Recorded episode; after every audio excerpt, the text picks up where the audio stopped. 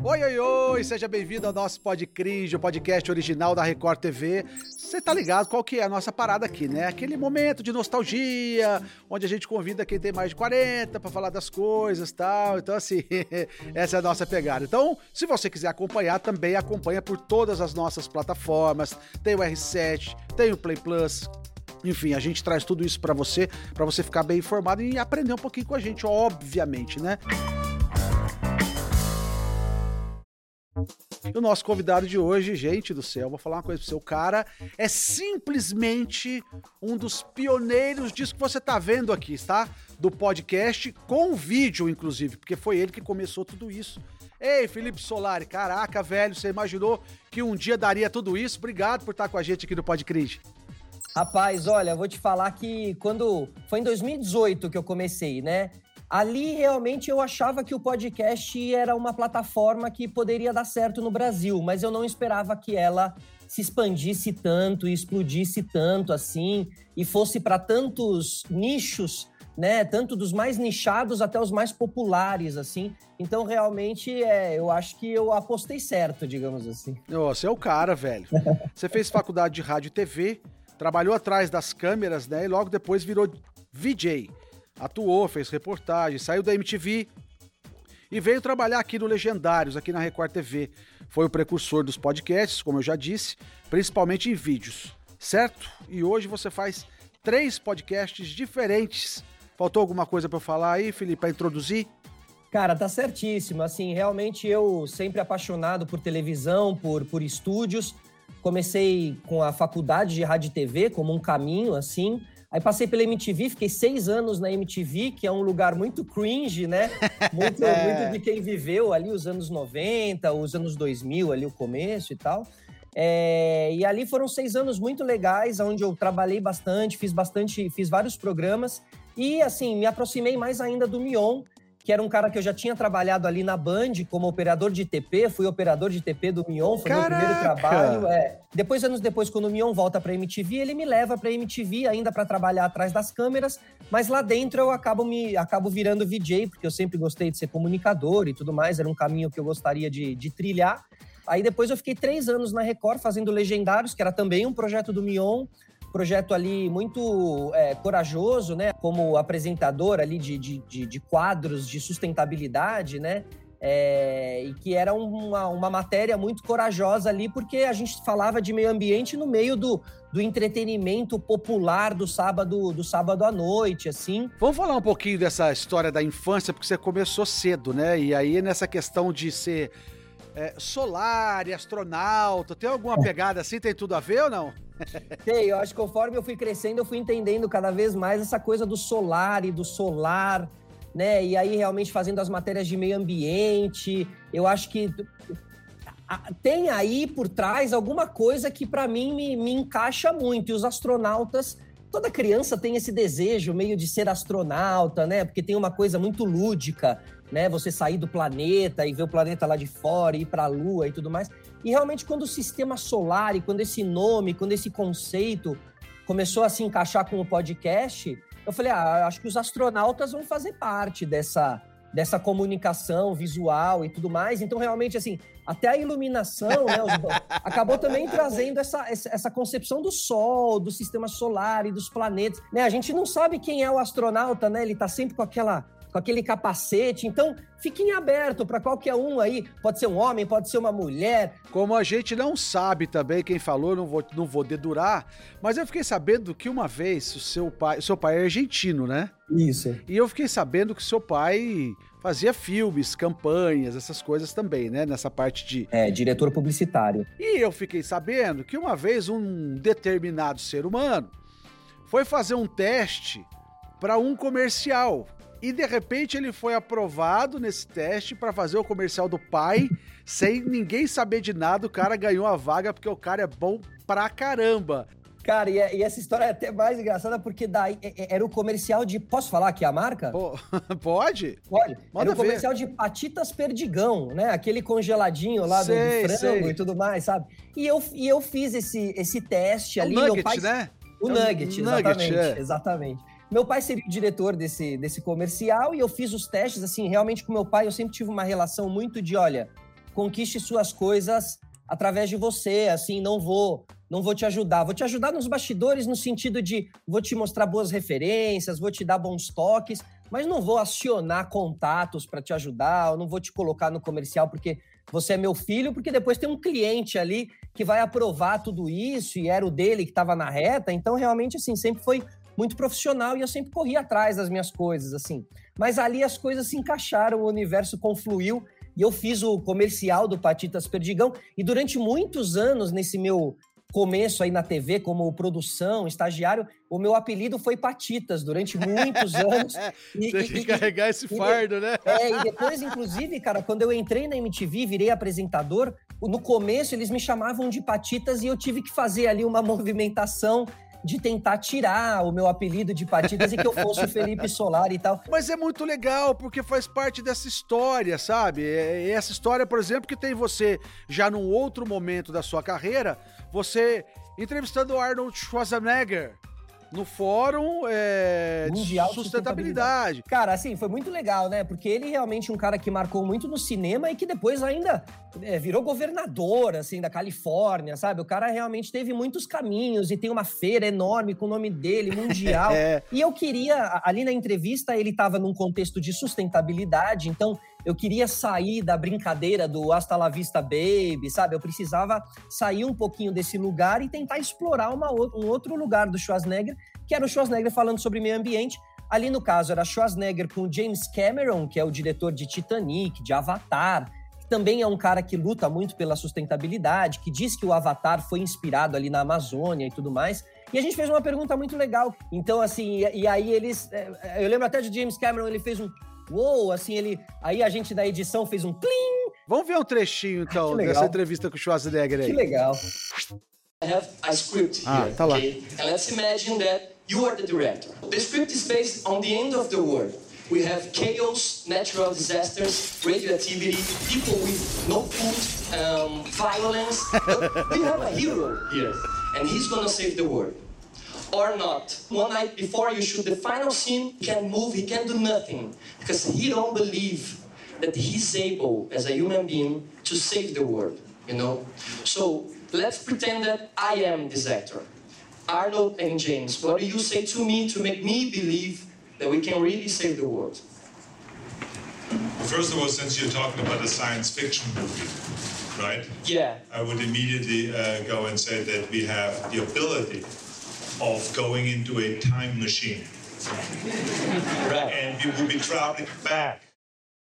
Extraordinário. Cara, que legal. Não, e assim, eu, eu, e tanto tempo, foi longa a resposta deles e a gente botou isso tudo no ar ali, realmente, como eu digo, assim, programa de entretenimento no sábado à noite, eu sei o valor que isso tudo tem, assim, e fazia tanto tempo que eu não via esse trecho que eu fiquei até, olha, obrigado, assim. Na gente, a gente é que agradece, você é merecedor disso. Felipe, vamos lá falar de uma outra, uma outra artista que você entrevistou, e você é realmente inteligente como é, rápido de raciocínio, perguntas capciosas, eu diria. Então vamos falar de uma entrevista que você fez com o Sandy. Olha, assim, com a, com a Sandy e o Júnior eu tenho uma ótima relação há muitos anos, assim, então sempre a gente fez ótimas entrevistas, inclusive os dois já participaram também em, em momentos separados aqui do podcast, os dois já foram entrevistados. É, eu lembro que nesse momento a Sandy estava lançando uma música que chamava Aquela dos 30.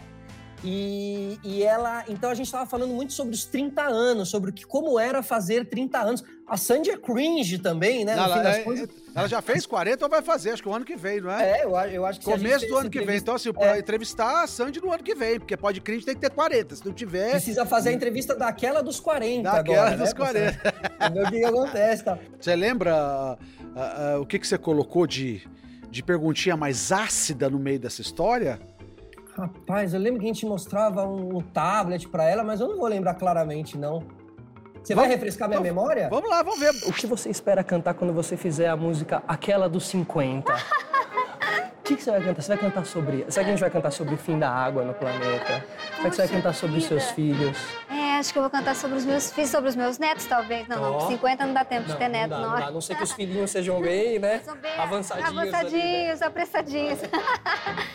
Mas se eles forem nerds, como eu tô sendo, não vai ser não vai, né? 50. Mas provavelmente vou estar falando das aflições dos 50, né? Agora, pra vocês terem uma ideia do que o Felipe Solari já fez, e, e, vamos falar aqui que quando a gente é jornalista ou quando a gente gosta de, de atuar nessa área, é, a gente faz o que for preciso para a gente conseguir uma entrevista, é, seja da forma que for. Esse cara pegou um telefone celular, é isso? No avião? Com a Rihanna? Rapaz do céu, peraí, vou mostrar primeiro, você me conta? Dá para mostrar aí, gente? Vou mostrar primeiro, porque o Felipe conta como é que foi essa história. Hi Rihanna, how are you? I want to give, uh, give you this from Brazil, okay? Oh, really? Yeah, they are they are very cool. You, you're gonna like, thank okay? So and thank you for inviting us. Brazil, Brazil love you. Brazil love you. Pronto, entregamos o presente para Rihanna. Nós somos a única equipe brasileira a ir na turnê da Rihanna. A Rihanna estava lançando um álbum chamado 777 e ela fez uma turnê para passar por sete países e fazer sete shows em sete dias, todo mundo embarcado em um Boeing 777. Então toda era tudo bem pensado assim. A gente foi a única equipe brasileira a embarcar nesse voo junto com vários outros jornalistas do mundo inteiro. Uma vez dentro do avião, que a Rihanna também estava dentro do avião, mas ela estava lá na primeira classe e a gente na parte ali da, né, no, no, da, da, galera. Da plebe, né? Não era na Isso, plebe. É, do sei. povo ali. Pra gente conseguir uma entrevista com a Rihanna, não era. Não, ninguém te garantia que você teria essa entrevista. Então, dentro do avião, a gente começou a querer fazer acontecer. E a gente tinha muito esse espírito, né? Essas responsabilidades, né, de ir atrás do Schwarzenegger, de ir atrás da Rihanna, são responsas que, na hora que você vê a matéria no ar, às vezes você nem pensa mas eu não consigo nem comer, eu não consigo nem dormir, sabe? Eu visto a camisa, eu quero entregar um conteúdo legal, assim, graças a Deus até hoje, assim, as coisas deram certo, assim. Vou te mostrar uma coisa aqui pra ver se você é cringe mesmo, o pessoal de casa Boa. vai ver. Ai, ai, ai! Olha lá, Ai, vem. ai, ai. Você lembra o nome disso aqui de antigamente? Como é que a gente chamava quando ia no mercado? Tinha que levar um engradado? Era o vasilhame? É uma, mas tinha um, tinha um outro mais antigo. Qual? Meu avô tinha uma venda de chamar de casco. E era isso, né? A gente ia trocar mesmo. para você comprar o um novo refrigerante, você tinha que, você levar, tinha que levar. A garrafa você ganhava um desconto, porque você voltava aquela garrafa seria reutilizada ali na fábrica da, da, né, da empresa do refrigerante. E você e fala de sustentabilidade, você sempre que trabalhou com isso, nessa coisa de garrafas PET. Agora a gente vive um momento que muita gente talvez não saiba, né? mas cada vez menos as garrafas de vidro estão disponíveis, tanto para cerveja como refrigerantes, como água.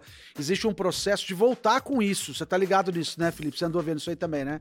É, até porque. Você cara, defende isso?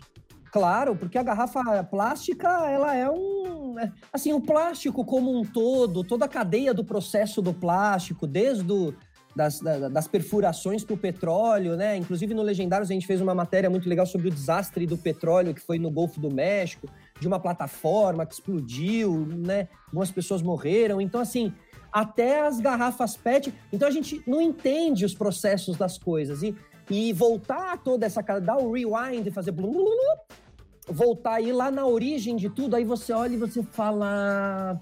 É verdade, uma garrafa no chão é, uma, é um desastre, porque ela vai vir parar no litoral paulista. A garrafa que você jogou no bairro das Perdizes, ela vai parar no litoral paulista. É um processo muito louco, mas ele vai parar. É verdade. Vou falar de uma coisa agora para ver se você lembra. Isso aqui, você conhece isso aqui? Ó, oh, um disquete. um disquete, viu? Vocês que são mais novos aí que estão assistindo, vocês não vão saber o que é isso aqui. Isso aqui se colocava no computador estreia aqui, ó. E não cabia nada muito grande, viu? Aqui, por exemplo, o que coube aqui, Meu tá até escrito declaração de imposto de renda, exercício 2004, ano base 2003. Tem uma matéria, acho que por aí pela internet, que a, os caras mais velhos mostram itens que pertenceram a nós, né? O disquete, o Walkman, para as crianças. Elas não sabem nem por onde começar, não sabem não, nem não tem ideia, né? Não é muito ideia. legal. Você usou muito isso aqui? Ah, usei, né? Porque era realmente onde a gente transportava os arquivos. É, acho que era antes do HD, inclusive. Isso era meio um era meio a lógica de um HD. Você poderia transportar algumas coisas né? Mas tudo muito pré-histórico, assim, né? Será que vendia no mapping isso ou não? É, caixinha, assim, naquelas caixeiras. Mapping, venha Certeza correndo, que vendia. chegou a hora, a hora mapping, mapping é a liquidação. liquidação. Ô Felipe, vamos falar de Aurora Boreal, o que que te remete isso? Você Outra grande lá, né? experiência né? que, que o Legendários me proporcionou, que são experiências que eu nunca teria vivido no meu dia a dia, né? Eu nunca pararia para ir atrás de uma aurora boreal, no, no, no, meu dia a dia. Mas recomendo a todos se um dia puderem, assim, realmente, a dança das almas, né, que é como eles dizem, e é uma experiência completamente maluca, uma experiência muito difícil de se registrar em vídeo, porque tem uma questão ali de abertura de câmera e tal, então para a gente foi um desafio ali registrar em foto para depois fazer um time lapse, né, colocar a sequência de fotos e aí poder mostrar um pouco o efeito da aurora boreal e tal. Agora, Felipe, vem uma pergunta que surgiu agora na minha cabeça, porque assim, aí vai lá um inventa o Orkut lá atrás, sabe? Aí inventou, pô, criou-se. É. Ganhou dinheiro, aí vem um outro inventa o Facebook. Tá trilionário. Aí vem o Instagram. Tá rasgando nota de, de, de 100 dólares. E você? Você tem hora que você para pra pensar e fala, caramba, eu inventei essa bagaça do podcast com vídeo, dessa coisa do videocast. É, o podcast ele é uma rede social, digamos assim, sabe? Ele é, acima de tudo, ele é uma plataforma de comunicação. Então, quando eu apostei nele, foi muito nesse, né? Assim, claro, eu não, né, não, não inventei, né? Assim, é, é, é, e, e, também o podcast de vídeo, ele é uma, o, o que eu fiz ali eu acho que eu me antecipei, eu tive uma leitura, porque eu vi como nos Estados Unidos aquela plataforma já tinha caminhado para um lugar muito legal, onde tinham vários comunicadores. Assim, até hoje, o podcast americano, ele é muito engrandecedor, assim. Comecei a fazer daquele jeito que as pessoas olhavam, tipo, ih, olha lá o cara fazendo, o que que é? Pode, pode, podcast, pode... Ih, o que, que esse cara aí tá fazendo? Sabe, sei que teve essa. Senti esse olhar, ninguém falou claramente, mas senti esse olhar de algumas pessoas, mas eu acreditava naquela plataforma. Ela acaba explodindo e ela acaba tomando um lugar, sabe, que realmente parece que criaram um Facebook, parece que criaram um Instagram. Podcast, ele tornou um monte de gente milionária, ele deixou um monte de gente que não sabe nem o que falar milionária, entendeu? Pois é. Né? Mas assim, isso não me isso não me não me aburre assim isso não me não me, não me chateia porque porque porque eu entendo né tantos anos trabalhando nisso já trabalhei com TV fechada já trabalhei com TV aberta. Eu sei o que é ser popular o que é ter milhões de seguidores barra milhões de reais e o que tudo isso implica. E eu entendo o meu objetivo cada um tem o seu objetivo. Então hoje em dia a internet e o podcast ele é para mim a minha principal plataforma. Eu digo que ele é a nave mãe dos meus conteúdos. Hoje em dia, através do podcast, eu sou chamado para campanhas, sou convidado para outros podcasts, para dar entrevistas, para relembrar minha história. E aí é muito legal lembrar que lá em 2005 eu fazia parte dos VJs da MTV e em 2022 eu faço parte dos podcasters da geração não sei o quê.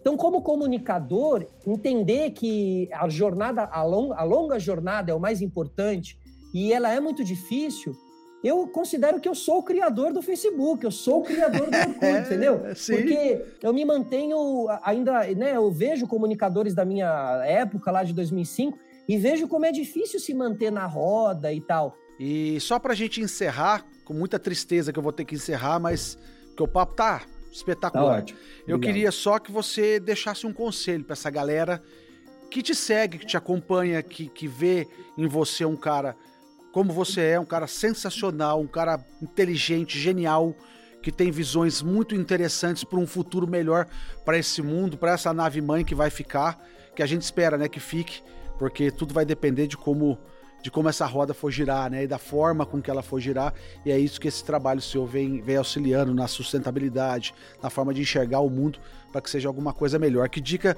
e que conselho você pode deixar para essa galera, Felipe?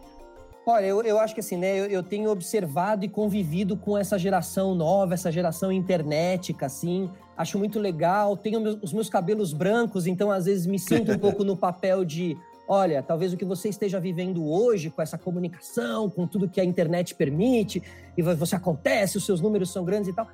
É, eu, eu, vivi também essa juventude de, de hype, né? E, e, e, e, o que eu deixo de conselho, assim, é que a gente ouça os mais velhos, que a gente respeite os mais velhos. E não estou falando do me respeite, estou falando ainda dos, dos mais velhos ainda, assim, que você tenha uma noção de quem construiu os caminhos que você está hoje em dia. E a partir daí você se engrandece como pessoa, como conteúdo, e aí você entrega coisas mais legais também. Então, acho que vale a gente pensar no dia de hoje, para quem está fazendo conteúdo. Pense no teu conteúdo de hoje, mas pense que a estrada é longa e que é muito mais legal você ter uma linha linear ali mais contínua do que você ter uma explosão, depois você ter uma queda. Felipe Solari, é... gratidão é o Pô, que me valeu. resta dizer. Você é um cara sensacional, genial. Eu espero tudo de melhor no seu caminho daqui para frente. Já, já é, né? Mas eu espero que ainda venha mais, porque você é merecedor disso e você é um cara incrível, viu? Obrigado, cara. Muito obrigado também. É, obrigado pelo convite. Parabéns pelo programa. E eu acho que podcast é isso, assim. Você pode fazer um podcast do que você quiser, você pode usar a referência que você quiser. É muito legal você achar uma temática para o seu podcast hoje em dia, porque tem muitos podcasts de entrevista ali que é só uma entrevista do personagem, da pessoa e tal. Não, achar um foco, achar um tema, cenários, cores. Então, eu acho que, que tudo isso é muito legal. E eu tenho o curso de podcast, a Academia Podcast, que ensina também a galera que a fazer legal. o seu podcast saindo do lugar comum que se tornou aí o podcast. Então, parabéns pelo projeto. Isso é muito legal, isso é muito legal. Quem quiser, tá vendo? Já encaminha isso. Aproveita também que você está assistindo aqui com a gente. Você compartilha isso, espalha para os seus amigos essa entrevista do Felipe que foi incrível, maravilhosa, sensacional. E se você quiser assimilar isso, eu acho que. Acho não, eu tenho certeza que isso vai ser muito bom para sua vida. Então compartilhe essa entrevista.